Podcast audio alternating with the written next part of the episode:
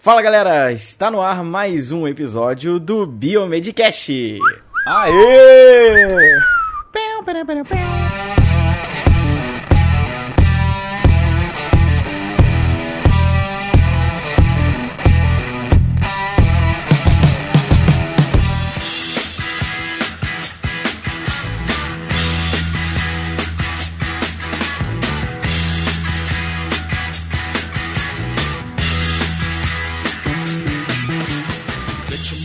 Fala galera, aqui quem tá falando é o Bruno de Goiânia. Estamos aí para mais um episódio. Hoje a gente vai comentar os comentários. Então fique ligado aí para ver se seu nome é citado, se é referenciado.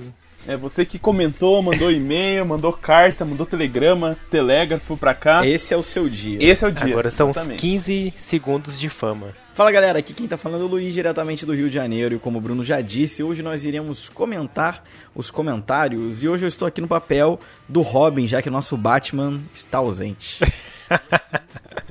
É, tá cuidando da cria, né? É. Tá cuidando da cria, nosso Cu- Batman tá na. cuidando tá do Damian.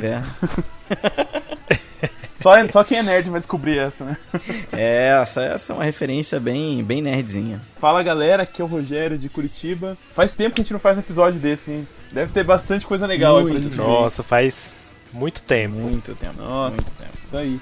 Bom, pessoal, então o que a gente vai fazer nesse episódio, como a gente já citou, é então comentar os comentários, e-mails, mensagens que a gente foi acumulando, que a gente selecionou aqui, todas que a gente achou interessante comentar e fazer um, um, um agrado também para os nossos queridos ouvintes de, de tirar dúvidas, né? Então, é lá do Facebook, do Instagram e lá do site.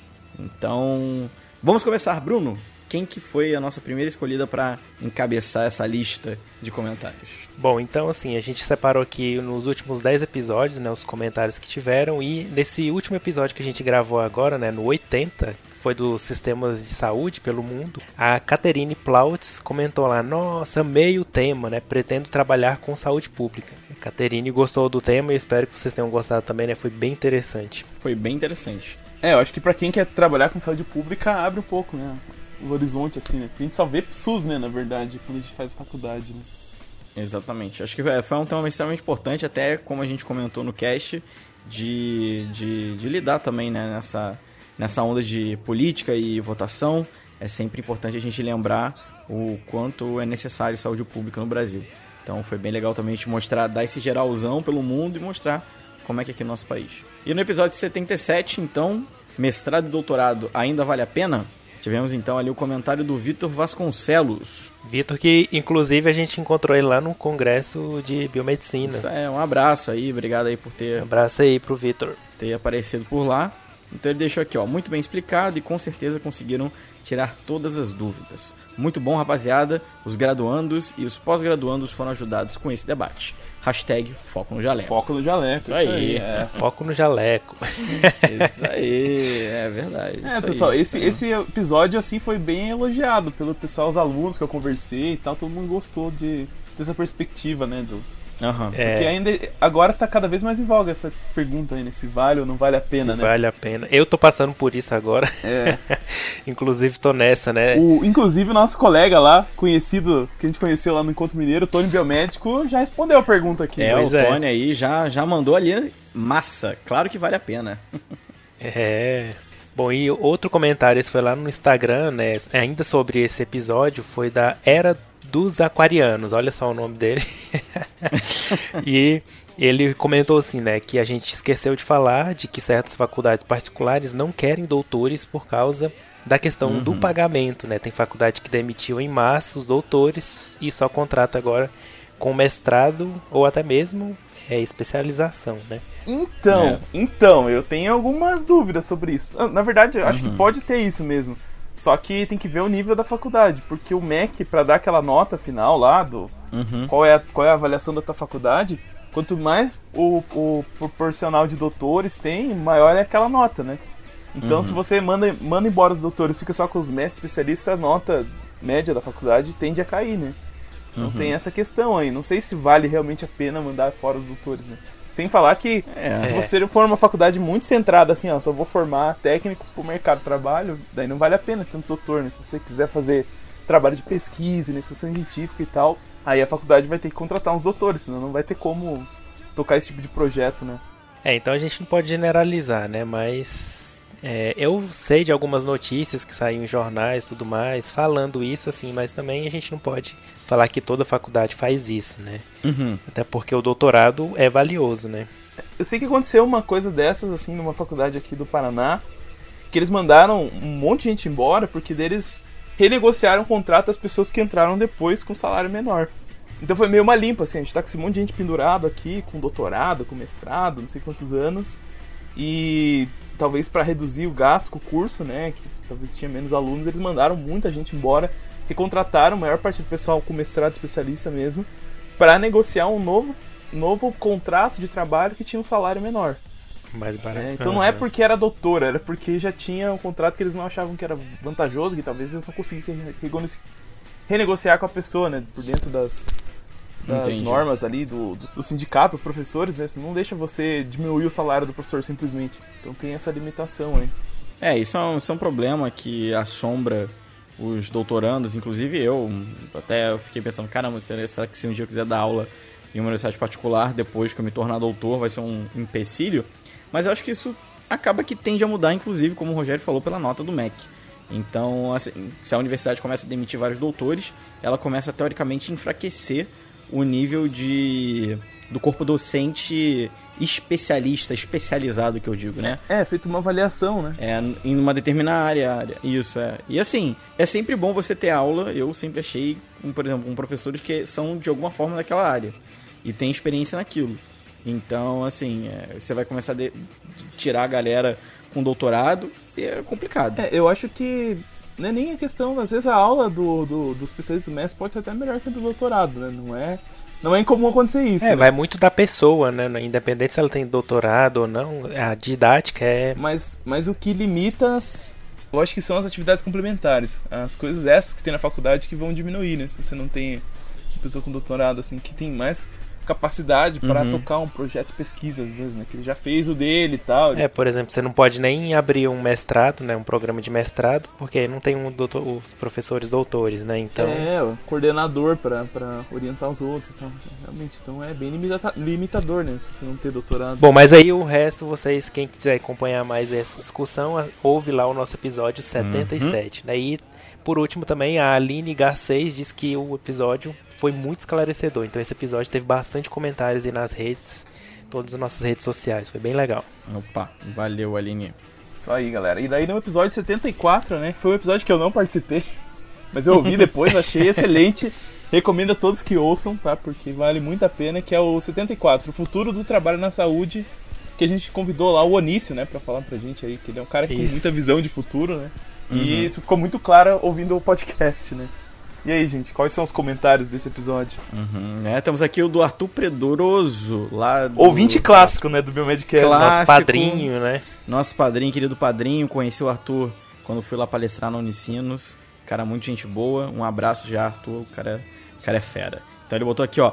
Quero ver e ouvir essa série sobre o futuro. Parabéns por mais um excelente cast. Vocês explodiram minha cabeça. É impressionante o avanço da ciência e é de extrema importância saber ser multidisciplinar e se manter atualizado. Muito obrigado. Abraços. É isso aí, ele comentou no site, né? E, e nesse episódio vocês comentaram que ia ter uma série sobre o futuro da biomedicina ali e tal, né? É, a gente deixou ele no ar. Foi, o, o Onício falou, né, que tinha várias. No fim a gente meio que já começou a falar disso, né? Só não oficializando assim, essa é a série futuro da biomedicina. É verdade. Mas a gente falou sobre impressão 3D. Tô planejando mais pra frente a gente falar sobre microprocessamento na área da saúde. né? Também, maneiro. Uma coisa que vai ser legal, é. Já tá montando a pauta ali pra mais pra frente a gente falar sobre isso. Maneiro, Então maneiro. fiquem de olho aí que vai ter.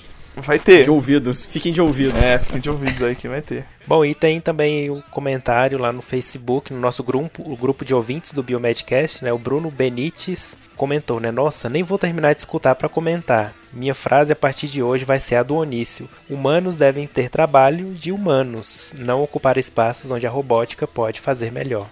Né, Então, olha só, aí ele conseguiu captar a ideia, né? E muito legal. E é outro ouvinte clássico também, né? Tá? Faz um tempão aí, né? Comentando em tudo, né? É, É, mas essa frase do Onísio realmente é uma coisa bem verdadeira. Inclusive, a gente falou é, já em alguns casts sobre aquela parte de automação nas análises clínicas, e o cachorro do lado. o cachorro do lado. e que isso é uma grande verdade. Então, quanto mais diferencial o profissional do, do futuro, né, esse biomédico do futuro for, né, ele poder fazer mais coisas que uma máquina fará, vai ser muito melhor, né, pra gente realmente não ser completamente substituído. Inclusive o Onício esses dias até me falou, né, nossa, eu não sei por que, que ainda o povo insiste em falar que o microscópio é o símbolo da biomedicina, tinha que ser uma coisa que só o ser humano tem, que é o cérebro, que são os neurônios, as sinapses, né? Então ele Uhum. queria sugerir aí esse, esse novo símbolo da biomedicina, uma sinapse, um neurônio aí, que é a única coisa que a gente tem de diferente aí, né? Então, Muito a dica. foda. o Onício pensa É mil anos à frente, né? Verdade, o Onísio é um visionário. É o Steve Jobs da biomedicina, praticamente. É o Steve Jobs. É, verdade. É o- Jobs da biomédica. enquanto, enquanto o Bruno Câmara já foi chamado de Jovem Nerd da biomedicina, né? Eu lembro disso, cara. Verdade, Eu não lembro verdade. disso, não. Foi no Zumbi, Zumbicast, nunca ouçam esse programa, tá, gente? Zumbicast. Bom, então lá no 73, então, do, sobre experimentação animal, temos de novo aqui o comentário de outra querida ouvinte nossa, a Caterine Plautz, é, é, É comentando. da Caterine, né? Ela mesmo comentou lá no 80 comentando. também, Temos né? aqui dobradinha, né? Depois também temos outro comentário aqui. É, ela mandou: Adorei o episódio, jamais conseguiria trabalhar com animais. Sou até vegetariana. Amei ter a Carolina no cast. Presença feminina, haha, muito bom. Espero ela mais vezes. E aí, Bruno? Vai ter mais... Vai ter mais Carolina no cast ou não, Bruno? É, vocês que prometeram, eu não disse nada, né? Então vocês têm que convidar ela aí agora pros próximos episódios. Ué, né? mas a gente tem um contato ali próximo. Manda uma mensagem pra ela aí, ô Carol. Mandar um e-mail. Mas, é, vamos ver aí nos próximos episódios, com certeza, né? Quer dizer, já Uhum. passou bastante episódio depois desse, né? Mas, É. Não, mas não deu 10 ainda, né? é, vamos, vamos combinar aí de gravar mais episódios em, com visão feminina, né? Diferente aí desses cara doido. É, e lembrando É, que não, biomedicina, sempre assim, demogra- demograficamente, acho que tem mais menina do que homem, né? Muito é, mais. 80%, 80% do público, É. né? Da profissional Uhum. e estudante são mulheres, né? Então aí a gente Não, tem que é. trazer mais, né? Traremos, traremos. Tanto pra participar como pra ouvir, né? Então as mulheres aí tem que ouvir também o podcast, né? Verdade, tem que, tem que botar o foninho de ouvido e deitar a cabecinha no ônibus e ouvir o Biomedcast. É isso aí. então aqui é o segundo comentário lá do Arthur Pedroso, de novo aqui, repetindo. Show, show, cast. Não trabalhei com animais ainda, mas acho que eu me sairia bem. Abraços. Opa, é, então, Arthur, o pessoal que trabalha bem com animais é bem querido na pesquisa, né? Porque Uhum. é difícil achar gente que, que tem essa vocação, né? É, não é todo mundo. Então, ó, investe aí, investe aí, Arthur. É bem difícil, assim, principalmente depois que você tem que sacrificar o animal, né? Você fez o experimento lá e às vezes se não se o objetivo não for só um tecido, alguma coisa que você faz um experimento em vivo e tudo mais, depois você tem que sacrificar o difícil. animal. É, eu tinha um amigo que é tinha uma um coleção que de bicho em casa por causa disso. tinha sapo, rato, Tá doido. tá tudo na casa dela, não sei se tá vivo ainda. É. Cada um com suas doiduras. Cada um é com seus problemas também. Bom, e aí teve o episódio 72, né, de medicina nuclear, que a gente entrevistou o biomédico Dr. Vilmar da Veiga Júnior, né? Foi muito legal, o pessoal comentou bastante, descobriu essa área da medicina nuclear, né, dentro da imaginologia. E aí a Juliana foi Fodiato, eu acho que é assim que fala, né? Já. Gostaria de. é, e ela disse que gostaria de parabenizar né, o, nós, os biomédicos envolvidos nessa entrevista e também no cast. Ela diz que a gente orgulha muito a todos os biomédicos. Então a gente fica bem né, feliz em saber, né? Muito obrigado. Vamos continuar, obrigado. tentar manter a- o padrão aí cada vez melhor, né? É, Uhum. dos casts aí. É, o Antônio Carlos ali, ele comentou também no, no site lá, né? Que quer fazer biomedicina, mas estava em dúvida de qual área seguir. E a linha de pesquisa que ele queria desenvolver era o câncer, né? Então ele já achou ali que, que câncer tem uma, tem um- uma penetração bem importante na medicina nuclear, né? No diagnóstico e tal. Então essa é uma área que ele já está em vista ali para investir a carreira dele, né?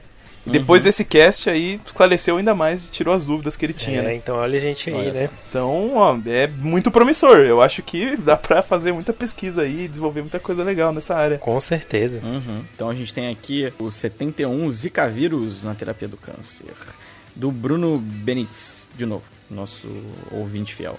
Ele disse que já ouviu, tá muito bom. só tive uma dúvida. Célula progenitora é o mesmo de célula tronco? E aí, galera?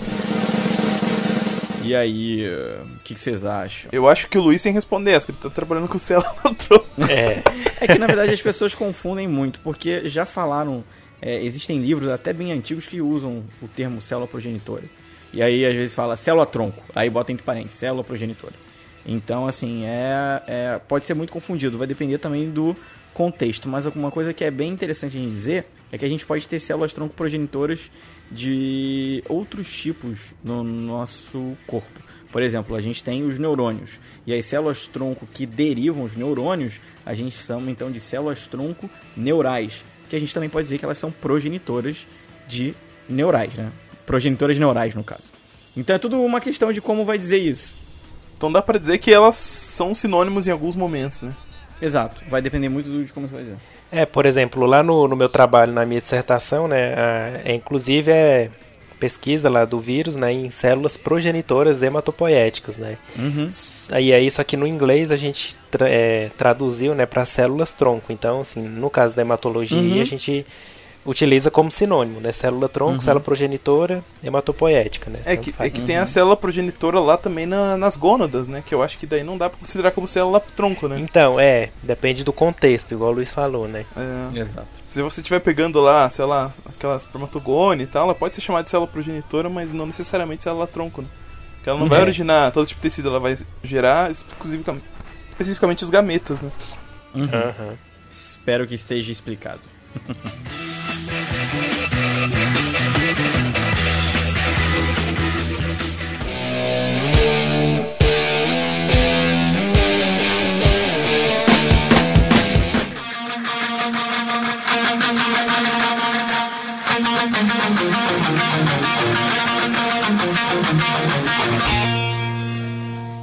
E agora vamos pra sessão de meia, galera? Pois é, o e-mail. bora lá. Gente, põe a música então. de tensão aí que eu, que eu li um negócio no e-mail que eu fiquei assustado aqui. Solta aí, Rafa.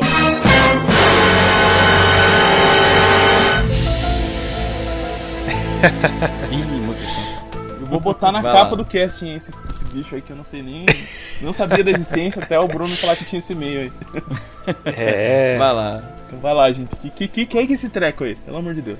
Bom, então a gente recebeu um e-mail do Emerson Andrade que ele disse assim: gostaria de saber acerca do Urbanorum espécie, né, SPP. Em detalhes, ele queria saber da morfologia, do ciclo biológico, da patogenia e do tratamento. Ou seja, consultou o Biomed Google, né? Bom, e aí, Ele queria um, um cast É. sobre o Urbanorum SPP, mas aí eu me pergunto o que é o Urbanorum Exclusivo, SPP? né? É da Marvel? Isso é da DC? é. aí eu fui pesquisar, né? no- será que a gente coloca isso? Não coloca? Aí eu vi que tinha saído até no blog, né? Biomedicina Brasil, nosso parceiro lá do Biomedicina Padrão. Eles colocaram lá uma notícia, né? Que tinham dois biomédicos, tinham relatado pela primeira vez a presença desse parasito, né? Chamado de Urbanorum. E aqui no Brasil, né? Então, foi dois biomédicos, um da UFPI e outro da UNIT de Aracaju. E aí eles relataram pela primeira vez aqui no Brasil, a outra vez foi no Peru em 1994. E aí tem um artigo, né, que foi publicado um relato de caso falando desse parasito. Então assim, não tem muita informação, então não tem como a gente falar de morfologia, ciclo biológico, patogenia, porque até a gente nunca nem tinha ouvido falar, né? É, a gente ia se confundir talvez, né? O Uhum. que seria talvez legal é se a gente conseguir entrar em contato com esse pessoal pra fazer uma entrevista, alguma coisa pra eles falarem, né? Uma entrevista, é. Verdade. Ah, mas assim, é, eu também eu não saberia o que responder. Teria que ir lá no, no artigo deles, ler tudo e, na verdade, não, não sei se é muito a nossa alçada, né, fazer isso. Mas se vocês forem ver a foto dele, ele é assustador, né?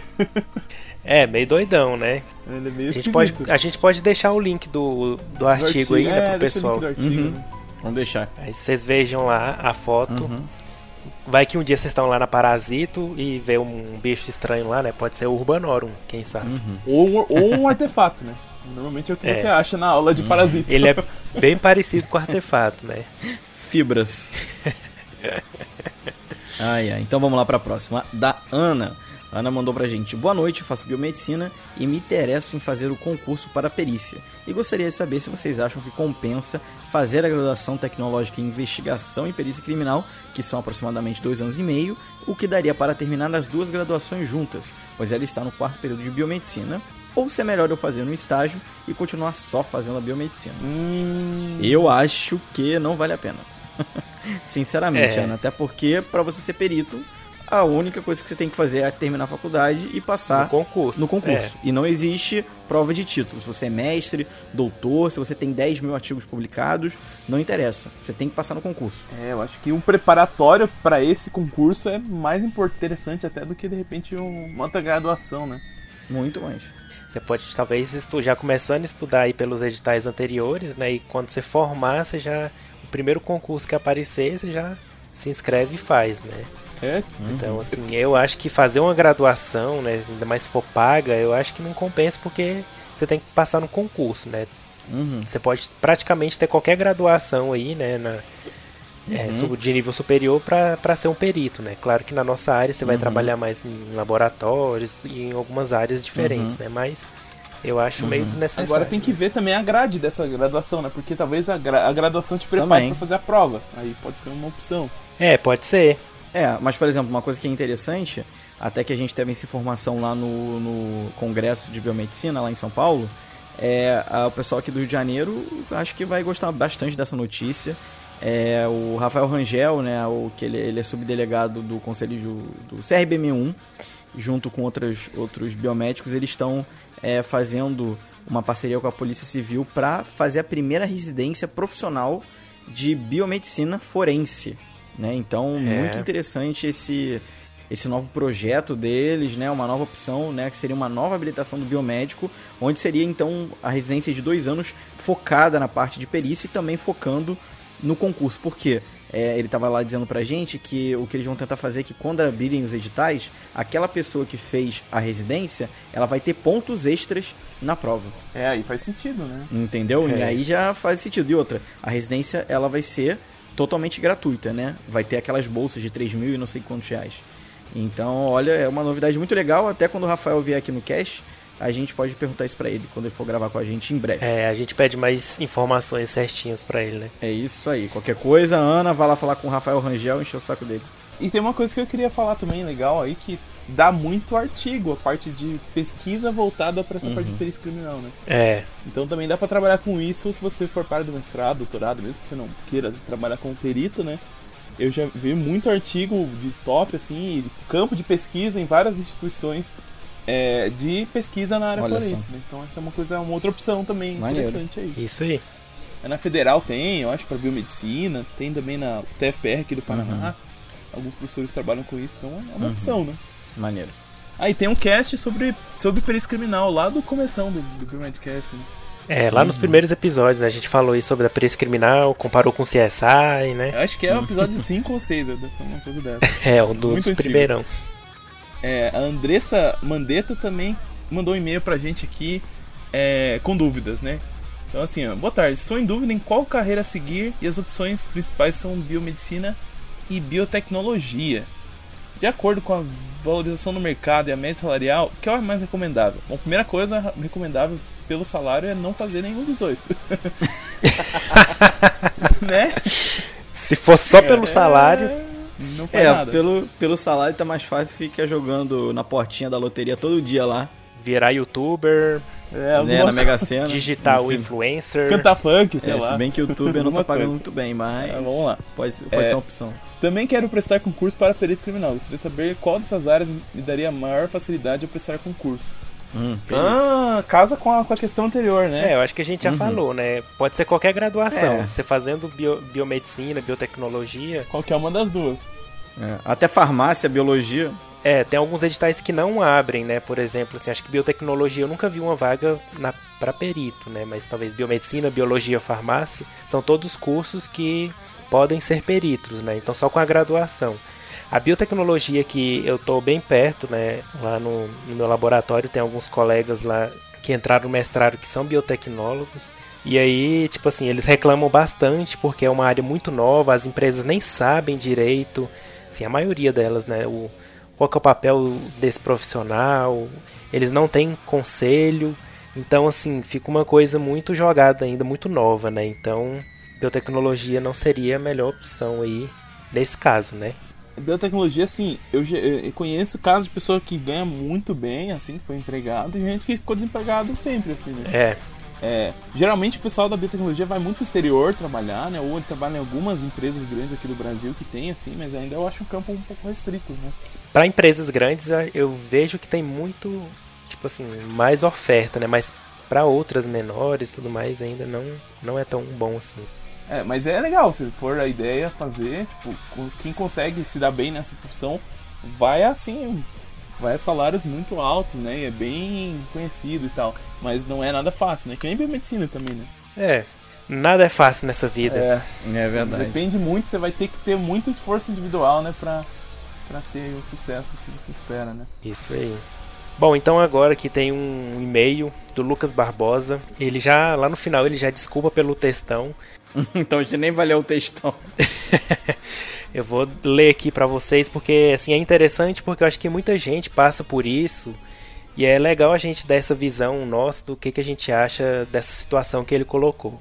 Né? Então ele fala: Bom dia, rapaz, espero que esteja tudo bem. Estou passando por um momento conturbado em minha carreira e preciso de uma luz. Né? Então ele está há algum tempo enviando o currículo vitae dele né, para vários laboratórios e vagas, e até hoje nem para entrevista chamaram ele. E aí ele queria entender por que dessa situação. Né? Ele diz que não acha que o currículo dele é, seja tão ruim assim. E aí ele mandou o currículo para a gente analisar. Né? Eu, eu, olhei lá, depois eu vou dar algumas considerações para ele. Aí ele que fez o programa de aprimoramento profissional do Instituto Adolfo Lutz em São Paulo, tentou a residência lá no Hospital do Câncer de Barretos, não conseguiu. Aí ele fala que lá em São Paulo tem é, residência só em alguns locais. Ele disse que também já pensou o mestrado na área acadêmica, mas ele disse que quando terminou esse programa de aprimoramento, ele queria ir mais para o mercado e não voltar para a área acadêmica. Ele disse que é uma pessoa mais de bancada, né? E aí agora ele está nessa situação que ele não consegue uma colocação no mercado de trabalho né, ele está pensando em pro mestrado, né? Foi aquilo que a gente falou também, né? Às, às vezes a pessoa não consegue o um emprego e acaba indo pro mestrado por causa da bolsa, né? E aí ele está muito inseguro, porque existe essa questão de política, né? Corte de investimentos e consequentemente, consequentemente de bolsas, ou seja, nem na pesquisa não tá lá essas coisas, né? Que me deixa, que deixa ele com mais insegurança ainda. Além de um tempo de estágio sem bolsa, né? Que ele não está podendo lançar mão desse tempo, né, para ficar lá no laboratório, ver se é aquilo mesmo que ele quer e tudo mais. Então ele não sabe né, o que, que precisa fazer para ser notado, se o currículo dele não está bom o suficiente ou se é outra coisa. E ele diz que percebe que nas análises clínicas há muitas vagas para plantonista, né, urgência, emergência, que pedem experiência em hematologia e bioquímica e de fato o currículo dele é menos compatível com essas áreas. Né? Ele não tem experiência como plantonista e sim com microbiologia. E aí ele pede desculpa pelo textão e abraça a todos. Né? Então aí é uma situação. Não tem que se desculpar, né? Porque é uma coisa que a gente acha muito bom que você mandou pra gente, né? Com certeza vai discutir isso aí, né? Bom, então assim, eu vou começar falando que eu olhei o currículo dele, né, e eu vi assim que realmente o que, que ele fez da graduação até onde ele está hoje, né, foi voltado para microbiologia, né? Então, teoricamente, a área principal dele é a micro.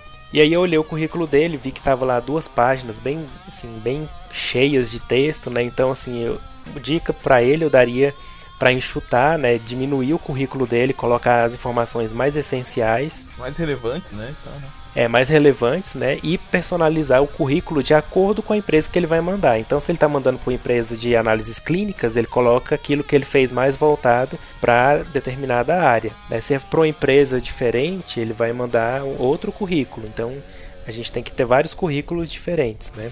E aí ele pode focar numa área, né? No caso, ele foi mais para a área de microbiologia, mas ele também pode, por exemplo, buscar outra área que ele tem afinidade por exemplo, uma área que tem mais oportunidade, né? digamos lá, imagenologia. A gente vê mais vagas sendo ofertadas aí. Então, quem sabe, ao invés dele ficar só na micro, ele pode, sei lá, fazer uma pós-graduação em outra área, né? A gente viu isso lá no congresso, né? A gente falou na mesa redonda, que a biomedicina é muito ampla, tem várias habilitações, então às vezes não fica só nenhuma, né? O Rafael lá, por exemplo, tinha hemato e tinha estética e conciliava as duas coisas, né? Era professor também. E a última coisa que eu de dica que eu deixo para ele é o networking, que eu sempre falo, nunca vou cansar de falar, né? Então, mesmo você distribuindo esses currículos para tudo quanto é laboratório, e-mail que você achar, né? Muitas vezes vai ser só mais um currículo lá na caixa de entrada. Então, quando você conhece as pessoas, as pessoas te conhecem, sabe do seu trabalho, é muito mais fácil de você conseguir e ficar sabendo das oportunidades né, ser indicado, indicar alguém, trocar essas informações, ter sua rede de contato. Então eu acho que é aí que está o, o, foco, né? É, e a gente até discutiu isso, que a maior parte das vagas não está disponível em edital, nem nada, não aparece essas vagas. É tudo indica de um lado, indica é, de outro. O Bruno falou então... isso lá na mesa redonda. 80% das vagas não são divulgadas, né? Então, aquilo que a gente vê em site e tudo mais é 20% só das vagas. Gente, isso, agora falando bem sério, isso é uma realidade tremenda tremenda. Sabe por quê? Porque volta e meia, é, pessoas, é, por exemplo, às vezes vem perguntar: Luiz, estou precisando de é, biomédico, sei lá, analista clínico, tem alguém para indicar? Ah, não sei o que, ah, tem aqui uma vaga, conhece alguém? Sem, sempre tá aparecendo alguma coisa, sabe? E aí é que eu volto no, naquele seguinte detalhe, pessoal. O que vocês estão fazendo agora na faculdade, também seus colegas estão avaliando. Então, no futuro, é. às vezes um colega seu pode ter a oportunidade de te indicar. Se ele vê que você não era uma pessoa que, teoricamente, ele confiaria para indicar o cargo, você acaba também perdendo uma oportunidade. Ah, é, é, não é fácil, tem que. Isso é uma preocupação constante, né? É, porque você também põe a mão no fogo, né? Você indicou uma pessoa, se ela for ruim, pô, vai falar, uai, mas como é que você me indica uma pessoa dessa, né? E tem uma outra questão que eu acho que é importante levantar, que é a questão geográfica também, né? Às vezes na tua área já tá saturado de microbiologista, mas tem vários municípios, várias regiões em que tem muita demanda e não tem gente, né? Uhum. A gente teve é. aqui em Curitiba uma época que abriu o laboratório Pequeno Príncipe lá, né? Não sei se eu posso falar o laboratório. Abriu um laboratório aí, né? é, que a gente não conseguiu, demorou muito para encontrar assim uma pessoa para cuidar da microbiologia do jeito que era esperado, né? Então, uhum. é, por mais falar, ah, tem muita vaga e tal, faltava esse profissional, né? Então, uhum. é, não sei se agora é a mesma situação, né? Não, não tô acompanhando o mercado da microbiologia, mas às vezes é, vale a pena você mandar currículo para longe e uhum. embarcar, porque vários exemplos que a gente viu aqui na, na no, das pessoas que foram entrevistadas aqui no Biomedcast, né? Lembro lá do, do, do professor Neto lá, né? Que uhum. foi pra Rondônia, de São Paulo pra Rondônia, trabalhar na área dele, né? É. Então, às vezes é necessário fazer isso, né? Ficar insistindo só na mesma região, às vezes já tem todo mundo ali que precisava, né? E uhum. tua vaga tá em outro lugar, né? De repente você vai lá, pega uma experiência trabalhando com aquilo e uhum. te chamam de volta para uma para coordenar o setor, para fazer alguma coisa ainda mais legal, né, do que você está esperando. Né? Exatamente. É, eu acho que o importante primeiro é você conseguir a experiência, né? E não independente de onde seja, assim, igual eu, a primeira vez que eu aceitei a dar aula foi numa cidade, né, do interior aqui de Goiás, 200 quilômetros de Goiânia. Mas eu aceitei passar por isso porque eu sabia que eu ia ganhar experiência e depois isso me ajudaria no futuro, né? Então eu aguentei lá um tempo e isso me ajudou depois, né? Então é, acho que a gente tem que. Quem não tem experiência tem que buscar um jeito de ganhar experiência aí pela primeira vez. Né? E às, às vezes não uhum. é o lugar ideal, né? Só você tem que ficar com o é. teu plano ali, né? Cara, eu quero isso aqui pra ganhar experiência. Tem que sair da zona de conforto. E depois Exatamente. eu vou procurar ali onde eu quero realmente estar, né? Então o teu plano lá, almejo trabalhar aqui nesse lugar, fazendo isso, de repente, né? Ah, eu quero trabalhar lá no Ciro Libanês, na micro deles lá. O que, que eu preciso uhum. fazer para chegar lá? Essa é. é. uma ideia, né? Tem que ter objetivos, é. metas, né? Assim, ninguém tá uhum. falando aqui que é fácil e que vai dar certo, porque é. a gente sabe que é muito difícil. Vai ter muita gente que não vai conseguir, então. Mas tem que tentar, né? Tem que fazer a nossa parte, né? E uhum. investir nessa parte é. do network é importante. Buscar fora da tua área de conforto, às vezes, é importante também, né? É, tá aberta a oportunidades. São coisas que a gente pode tentar, né? São coisas que estão uhum. dentro do nosso alcance fazer, né? Exatamente. Então é isso. Espero que a gente tenha ajudado aí, né? Mas assim, uhum. não é criticando, não é só algumas ideias aí para você tentar e ver se consegue, né? A é. gente torce aí pra, pra que o, o Lucas consiga e manda outro e-mail pra gente falando que uhum. conseguiu, né? E para outras pessoas que estiverem na mesma situação, né? Acho que vale também a dica. É. Né? Já tá valendo. É isso aí. Obrigado, Lucas, pelo e-mail. Valeu, Boa Lucas, sorte boa nessa sorte. procura aí.